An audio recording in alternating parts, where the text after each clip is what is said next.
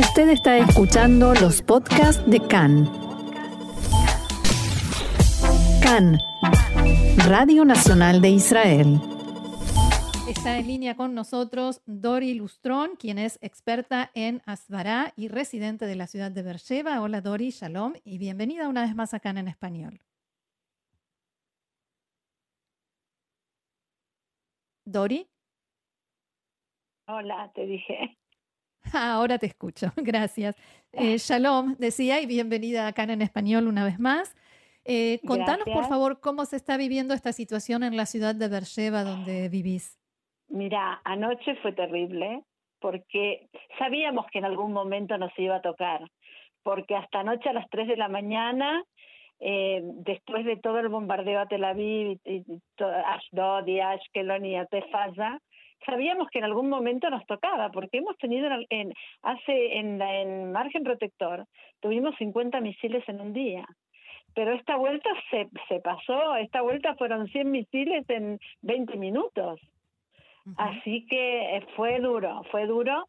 Nosotros salimos a las escaleras porque tenemos un, eh, en las escaleras es un gran Heder Mugan y en las escaleras sí. Sí, exacto. Tenemos clara, tenemos refugio en el subsuelo, pero nadie baja porque las escaleras, incluso el ruido dentro de las escaleras está amortiguado. Yo no sé si era porque las paredes son muy gruesas, de cemento armado, y es donde está el ascensor. La cuestión es que el, el ruido sale bastante amortiguado, pero era impresionante. Primero son una alarma, cuando ya creímos que nos podíamos levantar de las escaleras, otra vez la alarma y otra vez la alarma y no paraba, no paraba. Así que nosotros vivimos con mi, mi hija y mis nietas y mi yerno en el mismo piso, o sea, ellos en el departamento de enfrente, y, y la, nos, nos, reíamos, al final termi uno termina riéndose. Porque... Sí, porque se encuentra con todos los vecinos, lo hemos pasado lamentablemente. gracioso. Aparte, mi hijo me contaba en Tel Aviv que bajó al, él, él vive en Jolón, que bajó al, al, al Miklat y es, es, un departamento, él se, se acaba de mudar. En un, eh, conoció a los 33 personas que viven en el edificio y se Todos pasaban una cacerola con, con pollo. Dori, también en, eh, en Jolón estuvo difícil la situación anoche. Y en, eh, muy, en muy, muy todo bien. Jolón también. Él ha pasado ya otras veces en, en, Jolón cuando le tiraron a la escuela de agricultura, él vivía enfrente en esa época. Y sí, el, y... el autobús estaba en la esquina de la casa de él. Ni más ni menos. Eh, Dori, como, como persona dedicada a las vará y a la difusión de eh, material sobre Israel y contra el antisemitismo, el, el odio y, y la, la, segregación y demás. Eh, ¿Cómo estás llevando estos días?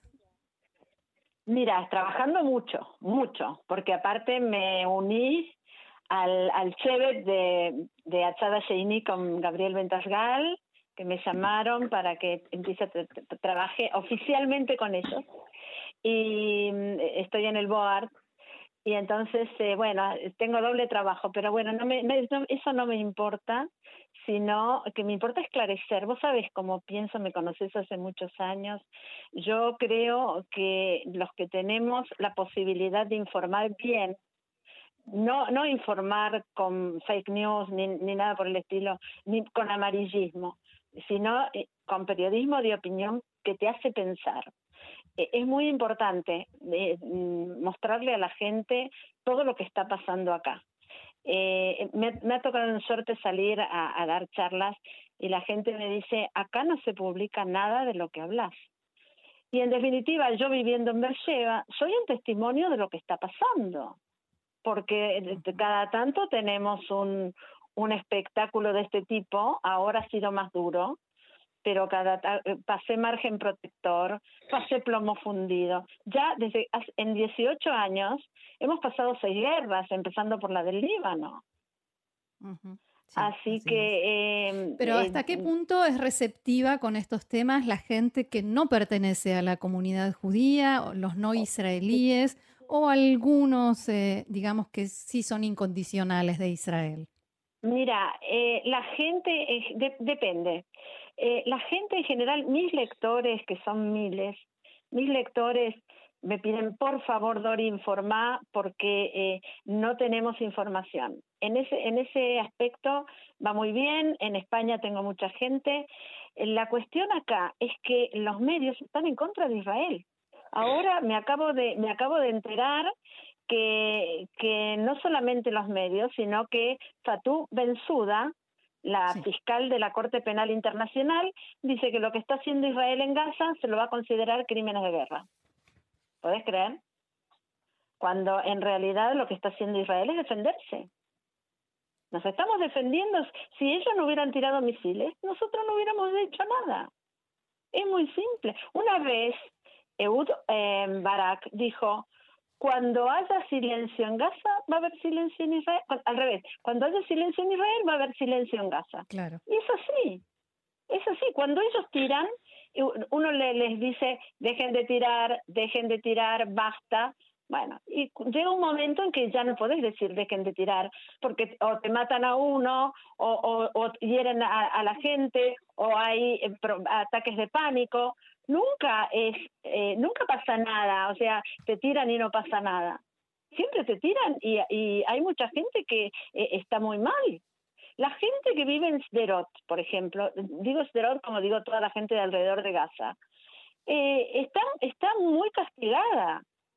Y nosotros tenemos que ayudarlos a, a, a, esclarecer lo que está pasando y explicar, y explicar bien y con la verdad, y no querer dar primicias. Yo siempre, vos me escuchás, eh, a mí no me gusta dar primicias hasta que no confirmo. No es cuestión de dar primicias, es cuestión de explicar lo que está pasando y bien. Entonces, bueno, eso hace que estemos trabajando muy bien y que la gente crea en nosotros. Eh, yo aspiro que los que me lean sean gente eh, que está en el exterior y que no esté totalmente convencida para poder convencerlos de que decimos la verdad y bueno, estamos en eso, estamos en la lucha. Eh, Bien, Dori, Dori Lustrón, experta en Asbará, residente en Berlleva, muchísimas gracias por este testimonio y seguimos en contacto. Bueno, gracias y gracias por llamarme. Shalom. Shalom.